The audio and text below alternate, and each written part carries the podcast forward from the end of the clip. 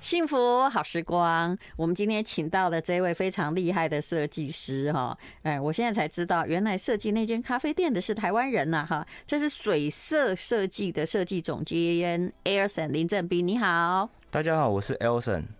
好，那么我们今天呢，其实要推荐的是一本书了，这本书非常好看，叫《日本建筑师带你看懂世界魅力咖啡馆》，非常好看的意思是，你可以放在你的那个诶。欸呃，就是看沙发旁边或睡觉的床旁边，那没事呢，看两三间咖啡馆，想象你在那里。好，但是林正斌自己呢，这你也跟这个作者加藤匡义，你肯定跟他共事过。对，我之前在日本求学之后，然后其实在日本就业。那我在就业的时候，我二零一四到呃。啊，跟这种二零一三到二零一五，我都是在家人匡义先生的底下做事。哦，那这是怎么找到这个工作呢？他是一个建筑师事务所，还是装潢设计事务所？他是他的身份是建筑师，但是他有很多工作是跟室内装修有关系的。是是这样。那当然有，日本要盖房子也不容易。对，没错。嗯。但是因为日本的工系，所以通常设计师会比较幸福，他们会真的比较有多余的时间一直去做设计，那施工就交给专业的施工公司。对，因为他们施工通常就是那种呃什么什么熊谷建设、无为博为，对不对？清水建设那些是专门做架构的，对。那设计师是专门做里面的。你可不可以说说你的呃求学的经验？你当时是？对设计很有兴趣，所以二零一零年跑到日本去读书，还是你在台湾已经念过大学？其实我在台湾我是产品设计师哦，然后我先当本来跟装潢还有室内设计都没有关系，完全没有关系。嗯、那只是当时是因为对室内设计有兴趣，嗯，那当时我有一个很算起来那时候也二十。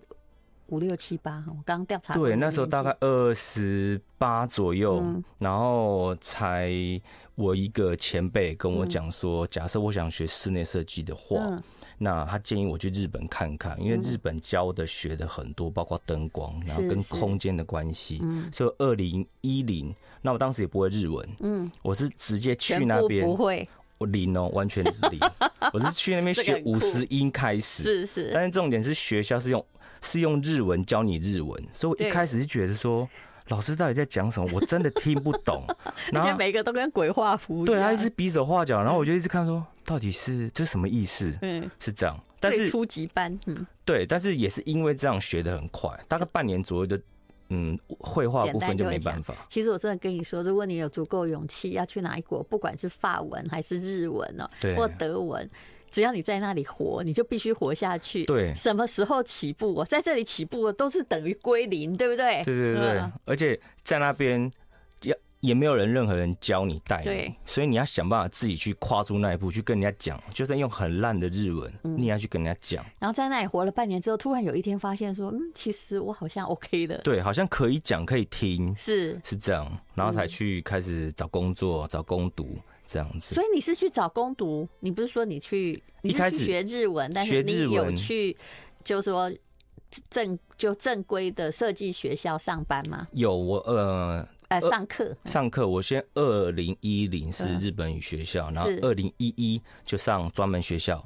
什么专门学校？专门学校叫 ICS 专门学校，嗯，靠近代官山那边是专门教教建筑生跟室内设计的。哦，但是本来我是三年的课程，是那因为我第三年没有拿到奖学金，所以我就读两年之后我就肄业，我就休学。听起来也是穷学生出去，蛮蛮不是说家里有贡献啊，对不对？对，嗯，所以在那边要很努力，就是半工半读，是这样。所以本来也。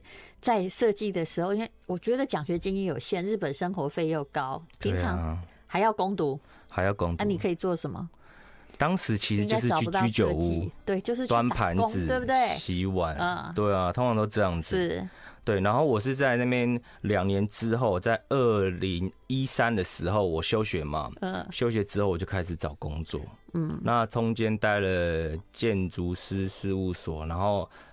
呃，之后再跳到室内设计。那加藤光匡一是在第三间，嗯，然后在那边待比较久。那他们在用这个外国人哈，是他没有就是要考试吗？不用。比如说加藤匡一，他怎么用你的？啊，我一开始运气比较好，因为他人员没有很多，所以我一去的时候我直接实习。嗯，那我实习的时候，其实他就可以在旁边教我，啊，看你。就是行不行？日本要实习三个月吗？还是我实习蛮久的，我实习大概四个月左右。他其实没有说你实习要多久，他就在旁边看，嗯，然后他等觉得可以就说好，那我们从今天开始，我们就是正职，是是这样子。我一定要跟台湾的各个朋友讲哦，这是我的经验，就是我每次去居酒屋吃东西的时候，会遇到台湾人或大陆人，那你一定要对大家心存敬意，因为我遇到的。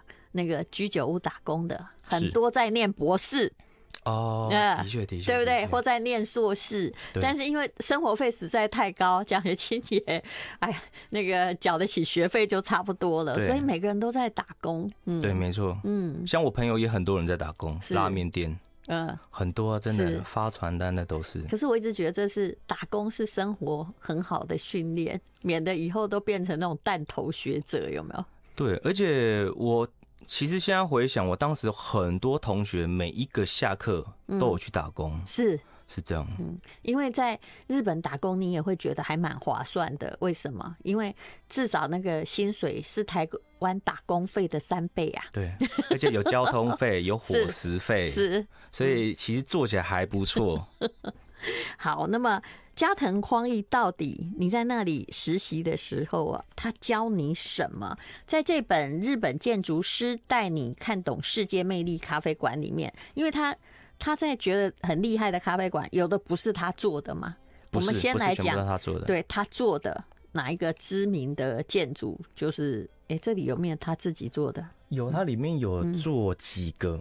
那、嗯呃、我觉得以我们台湾他的风格是什么？嗯。我觉得他的风格，也就是我在那边学的，他很注重呃空间、时间。I like 103, I like radio。幸福好时光，好，帮你介绍呃，我觉得台湾非常天才的呃设计师林正斌。那他今天是来跟我们介绍。的一本书，原点文化的《看懂世界魅力咖啡馆》这本书哈，你要是买了的话，真的放在床头，每天看几个，就假装自己去喝过咖啡。而且现在你还没有办法去日本，还真的还蛮愉快的。好，但是它的所谓的咖啡馆，其实是城市很美的风景啊，就是也许也都变成了某一种地标了。好，那么我们来看这个加藤匡义哦，他到底设计了哪些厉害的东西？因为我分不清楚这本书哪些是他设计，哪些不是。因为他也有那个京都的很有名的那个六要色啊，那很显然报道就是古迹嘛，对不对？对。嗯，到底是哪些？我觉得以大家比较熟知，也是我当时在那边做的一个比较大的作品是呃 percent。百分之百那个标志，它叫做阿拉比卡。嗯，那当时在京都岚山开的。那第一间店东山店，其实在清水寺附近。那那间店不是我负责的。嗯。那岚山店之后就是我负责。那这间店也是我在加藤匡一那边做。呃，第一个是呃加藤匡一全权交给我去设计啊，这样子。所以你很早就在那个设计师事务所受到重用啊。因为公司没人，因为公司公司当时也就只有加藤匡一跟我两个人而已。那请问你啊，真的吗？对对对。那请问你要在那做什么？当时就是你要你负责这个案子嘛？你在日本人那个你要做什么？因为我觉得日本的沟通相当旷日费时。呃，但是我觉得倒还好，是因为他们做事其实呃。蛮规规有规则化，就是不管怎么样，就是我们用 email 联络，他们很少打电话，他们必须要留下记录。那例如我跟呃公司的沟通，跟客人的沟通，那这样的情况下，至少每一个人都能看到。那这样的情况下，我觉得把资讯公开，那可以有助于设计也好，施工也好，那或工程的进行这件事情。你如果因为他在蓝山，你公司毕竟是在。在东京吗？在东京。对呀、啊，在上野，对不对？那你你需不需要就是去监工或者是做什么？呃，日本的设计是这样子，日本的设计公司真的是纯设计。嗯，那在施工的部分呢？呃，嗯，这间嘛哈，对，百分之百阿拉比卡。好，我，来看图片，你说好，那。在施工的部分呢，这个时候在日本的设计师就会把施工公司推荐给业者，嗯，那由施工公司报价给业者，这跟台湾有点不太一样。施工公司报价给业者，就是以台湾的话是是一些同胞或一些施工的师傅报价给设计师，对，设计师再报价给业者，是啊。但是日本不是，嗯，日本是三方，就是我只收你设计费。那施工费用是施工公司报价给你，给业者。这有个好处，嗯，因为我曾经遇过那个工头，就是他负责设计跟招工人，把钱拿走，然后可怜的工人竟然他什么都拿不到的。呃，你这种方法至少就是各自负责各自，对，会比较清楚。嗯，然后设计师也拿得到钱，免得设计师常常会被当成免费。嘿，对，那这样的情况下有个好处就是。监工一定就是施工公司的工作，嗯，但是施工公司要每天回报设计师说，我们今天做了什么，我们拍照，那我们可能要沟通说，我们明天要施工的内容是什么，嗯，是这样。那他们会有行程表，那日本蛮厉害的，就是他的行程表，他就是照着。这样的行程表去工工作，嗯进工程，所以我们设计师就可以自己去判断什么工程是重要的。那个时候我们可以过去去监工，是这样。其实他们做很多台湾的建案也是这样，就刚开始来，对不对？但是工头会派一两个，就是真正的工人，比如怎么样做什么模板啊，呃，那个那个要教啦。对，没错，是好。哎，你这间店设计的很漂亮，哎，百分之百阿拉比卡。听说哦，在那个渡月桥附近。对对对。现在只要讲到这种名称，大家因为这种被关了很久的人，都很向往。然后你是用那个老房子改的，对不对？它其实一开始是荞麦店店哦，所以它的屋顶以上是荞麦店、荞麦面店以前的造型。是。是这样，然后下面等于就是说，在不改主要结构的状况下，对，去做装潢，但是也要注意到老屋的本身的情形。对，而且当时是没办法把它全部拆掉，是在京都的那一区。假设我们全部拆掉，它的审查会以建筑去审查。但是我保留原本的建筑物，它会以室呃室内装修的方式去审查，会比较容易过。这个我蛮清楚的，对对对。因为如果一间房子，我有问过，就是说，如果我今天要改建，那什么样叫改建？什么叫叫装潢？他说，你只要到旁边那四根柱子，你不要给人家全拆，那四根你还留住哈，那就叫做诶装潢。对对对，就不是改建。对，不然很多老房子基本上都。因为巷子或什么关系，都叫做再建筑不可。对对对。但是你可以装潢，就不要把它那个，就算那柱子没用，也拜托把你把它留着。对，嗯。哎，你的，你有没有觉得你的风格跟加藤匡义其实也有类似之处，都白白的嘿？呃，应该说。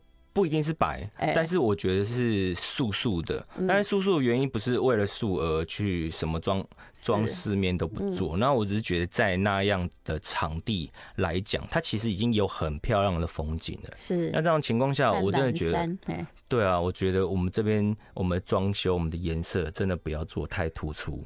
是，也就是说，跟尽量跟环境融合。对，然后很多地方就是大片的落地窗，建筑本身不要去抢那个风景的美，对不对？没错。嗯，那我说的白白的是，我后来才知道，因为在要采访你之前，我才发现，哇，台北有好多的厉害的那个咖啡店是你设计的，哎，比如说这个叫什么咖啡印，对不对？对啊，咖啡印在。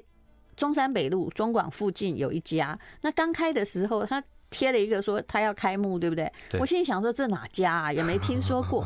可是就很多很年轻的人在那里排队，或者是等他进去，是因为他就是白白的，然后对，嗯，很有特色。但是我从正面，我好像我没有感觉到有看到客人，是嗯。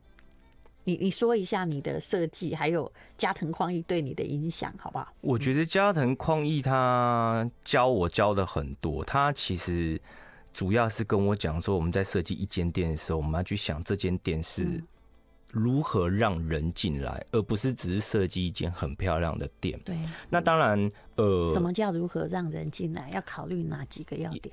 呃，就像我刚刚说的，空间跟时间跟人间，嗯、人间这部分，人间日文就是人类的意思了。嗯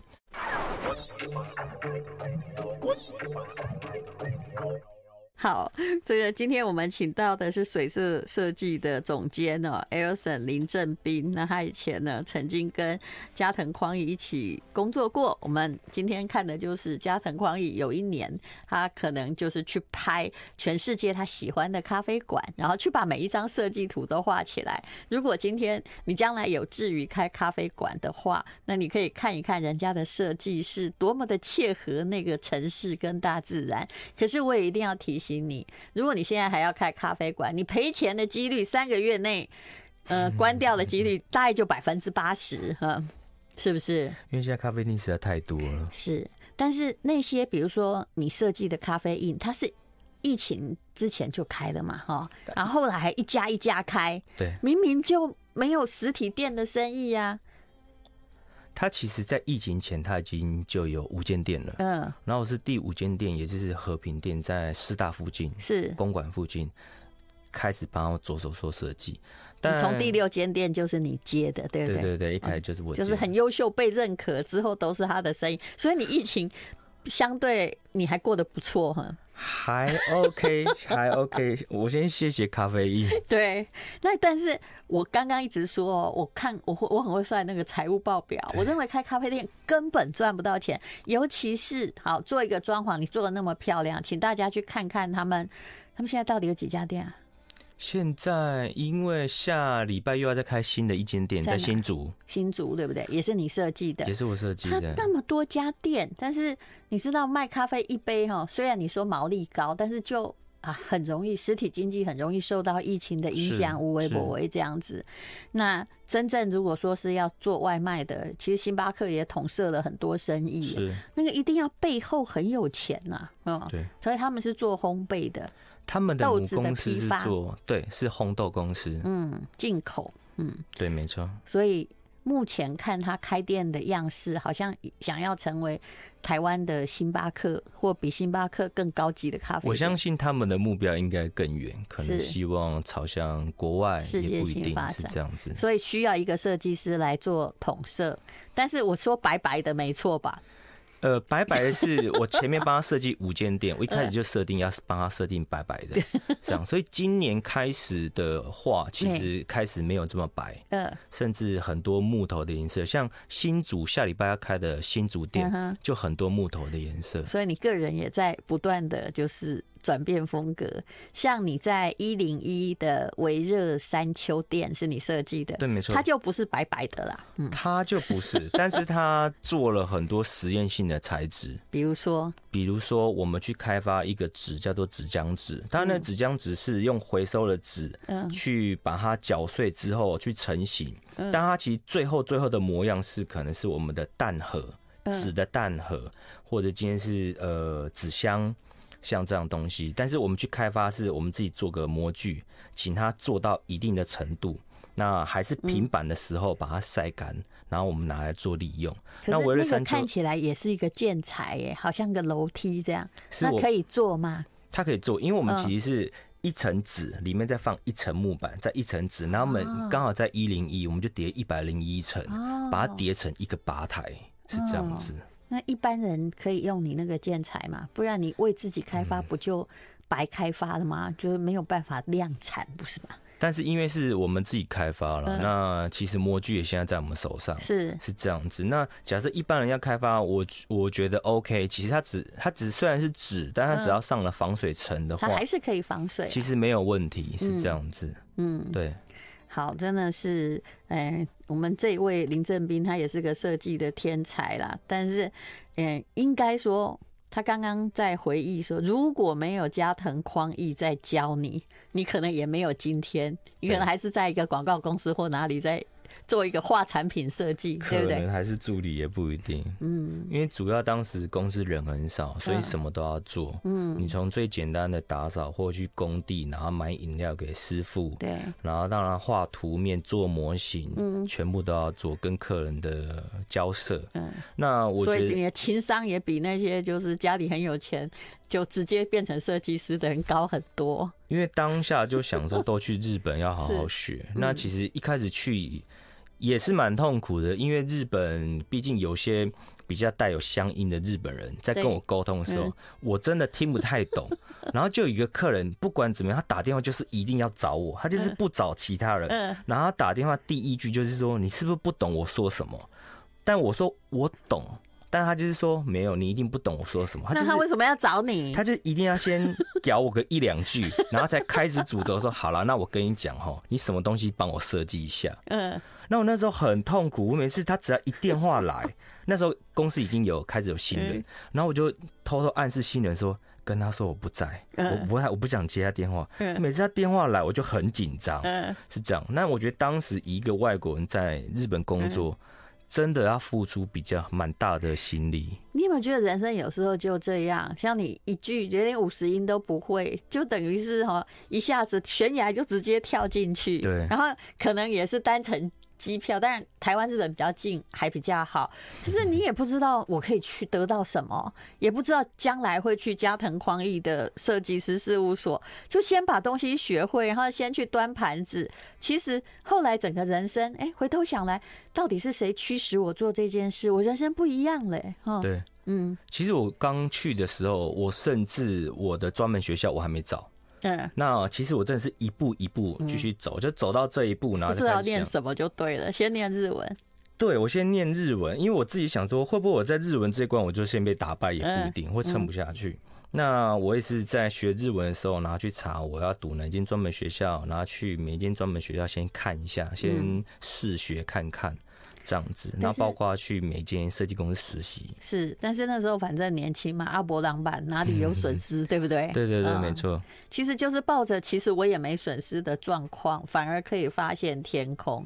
那么这本就是加藤匡义他的看懂世界咖啡馆，你最喜欢的有？哪一间？嗯，我觉得第十六间，第十六间，这间我们现在只能用讲给他大家听哦，因为大家都看不到书。十六间，哎，自己去买这本书看一下。我觉得第十六间，它我很建议大家去。这个我也很喜欢。它在中目黑站，是对。那它很特别，是它是一个两层楼的老房改建的。那我很建议淡如姐之后一定要去这间店。I like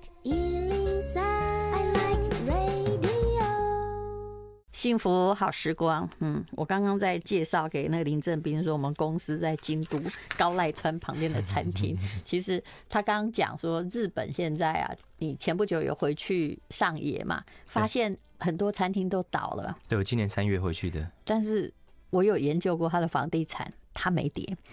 哦，这我没研究，对，可能租金，嗯。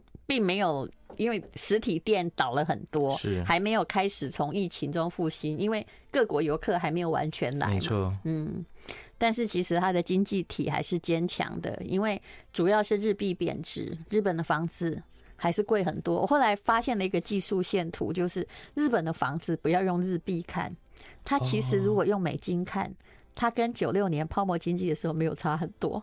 哦，主要是因为它为什么它房价跌？它的从广场协议之后，它对美金从一百四飙到七将八十嘛，是，所以但事实上用美金来算，它还是一样价钱呢。哦，嗯，真的很好玩。我想过可以从这个角度去看。对对对，你用美金来看日本的房价，其实一直在持平中。哦了解。好好，可是不过最近为什么涨？那你就可以用我的那个推断来看。因为现在呃美元兑日币是一三五嘛，是，那之前差不多一百，所以它涨三成呢，是，哦，很很有趣吧？对，嗯，好，没有，我们今天要讲设计，不是要讲那个日本的汇率经济学。那我们今天请到水色设计的设计总监呃，Ailson 林正斌。好，我们刚刚讲那个，呃、欸，讲到哪里？讲到推荐的咖啡厅、啊，对对，这间东极中目黑的，我们要说一下，嗯。对，那我推荐它的原因是它是两层的老屋，然后去翻新做的咖啡厅。那我觉得它很特别的是，它很靠近电车的地方。对，那通常我觉得一般商业空间不会去想开在呃电车旁边，因为很吵杂。对，那我觉得它有趣是，通常我们今天在喝咖啡，我们就是彼此就是我们这桌的声音，隔壁桌的声音。但你会发现你在二楼，你假设真真的去那边体验，你会发现大概每五分钟，嗯，本来很吵的声音，突然大家会很安静，因为电车的声音更吵。所以你那时候没有办法讲话，你只能很安静。那那时候大家就会很安静，然后同时面向外面，因为外面是公园，对，是风景，然后大家就很安静的看外面。那个时候那画面很很有趣。嗯，所以我之前之前第一次去，我想说，哇。好好特别哦！我一开始觉得说好吵，怎么会开在这边？但那时候我才发现，全部人都安静不讲话，然后在看风景，然后在看这个环境，嗯，是这样。所以我觉得这间咖啡厅蛮有趣，因为他把环境、把空间这件事情也带到他的设计里面去。而且如果从房地产来看，这些铁基楼边哦，你真的不知道以前古人是怎么样在那里生存的。对，因为五分钟就一次，对不对？对啊。然后它本来是个破房子，它一定是比较属于，只要越靠铁路。它是属于比较便宜的地段，对，你要住现在也没办法住，电车每五分钟去一次，你怎么办？你一定会发疯。而且真的很吵啊，真的很近哦。嗯，而且它有个好处就是，只要那四根柱子哈还在的话，它就算改建不算重建了。没错，没错，没错。啊，所以呃。大家如果有兴趣要去日本做咖啡厅之旅哦，这本书哈，我真的觉得可以去看一下。不然台湾人目前都只会去 Blue Bottle，对不对？啊，对。有几间 Blue Bottle 都是等于像像庙一样，每个人都去朝圣。对啊，嗯嗯。所以我觉得还再不能去的时候，我觉得先看这本书干过瘾，先去下知道它里面讲不少是日本的咖啡厅啊，那当然也有很多是国外的，我觉得可以。一次看到很多不同的商业空间。那么，正如你是在加藤匡一那边实习嘛，然后后来变成设计师。加藤匡一以前是在魏魏延武那边去实习，对不对？他是在那边工作哦，工作。可是他们风格，嗯、呃，我也不能说一样，的确是蛮不一样的。嗯、那那个这个字要念魏还是魏啊？呃，隈研吾，因为我我是念魏延武了。好，好了，我就跟你念魏延武啊。他在台湾也挺有名的。对对对。那我第一次在这本书里面有介绍星巴克的太宰府天满宫表参道，对不对？对。在福冈嘛。对。那那个大家比较不常去，比较常去的应该是在东京的微热山丘，帮台湾人设计。山那边。是。对。那也是一个老屋，然后建的，只是我那时候去的时候。我一抬头，我的自己的感觉是说，啊，那这这牙签没冲下，结果后来发现那个牙签是代表日本传统的某些树啊。嗯，我当时第一次看了，我我没有想过它是牙签呢，我只是觉得它是一个很大颗的凤梨了，是这样。所以我刚刚第一次听到牙签的时候，我我一时之间我真的不知道怎么回答。他说。好啦，你这一讲，好像也是蛮多牙签，因为那些没有用，你知道吗？就是那它这是一个装饰，嗯，对，但是也没有调光啊，或什么样的作用，所以我观察它观察了很久，然后后来发现它牙签每一间都是，嘿，但是那就是那个魏延武先生的风格，他主要就是做这种很结构的东西在。嗯就是你一看到那些整整齐齐的牙签，就知道这是太宰府也是很多牙签。是啊，呃，所以不是凤梨嘛，因为前面那个是围热山丘，这个是星巴克。对，那一样的东西。好，那但是它就是一个你一看就不会忘记的东西吧？对，我觉得它的设计风格很强烈。嗯，那像太宰府呃这本书里面也有记载啊，那我觉得。说真的，我觉得照片比较难看到里面这样子，你可能进去的风格的感觉，你真的要亲自去看，你才会发现其实里面很壮观。其实，如果现在可以去日本的话，你拿着这本书去做咖啡店之旅，当然它不只限于日本，是还有各大都市。我想一定是很有趣的一件事情。没错，没错。还有你说刚刚讲到那个 Tiki 路边啊，我记得日本也有一间咖啡店，我去过，它刚好是在两个铁道的交汇之处，所以它就是一个三三角的那种房子，是，然后你就可以就不是只有一边的火车哦，有两边的火车，然后你都可以就是一览无遗，等于是一个很大的玻璃建筑，然后就一个小小的也没有几平的房子，也变成了观光点，因为在那里开咖啡厅真的太奇怪了。是，是，是，是，而且它应该不止五分钟，它可能两分钟就一台电车。是的，哎，这个有好处，就是来的人不会聊太久，就会带走去吃居酒屋之类的。有可能，有可能。但是我觉得日本很敢开这种很特别的店，很特别的咖啡，嗯，然后走自己的风格，是。那我觉得这是日本的设计比较多元的地地方。所以我真的很怀疑他们有没有赚到钱，嗯嗯。其实真的咖啡店很难赚，尤其装潢费 的确花很多钱呐、啊。而且日本装修真的很贵，是。随便弄一个东西，我那天换了一个窗帘布，收了我五万日币，就三分钟。嗯，对，我之前在二二零一八年还是二零一九，我在日本做了一间呃珍珠奶茶店。嗯，那当时我的业者是一个台湾人跟香港人，在哪里？在在，我有点忘记了，在在一个老街里面。然后他小间的，对不对？很小间，才十平，是。十平，他就花了九百多万台币，是。啊，对。因为当时我一开始说，请问你们预算多少？他们说他们没有概念，因为他们也不知道日本施工多少。我说好，那没关系。呃，我们去看外面的，可能珍珠奶茶店也好，咖啡厅也好，你告诉我你想要做到怎么样的程度。那他当时选了一间也是卖饮料的店，那我就请施工施工公司去看，说这样的店用这样的材质大概是多少钱？I like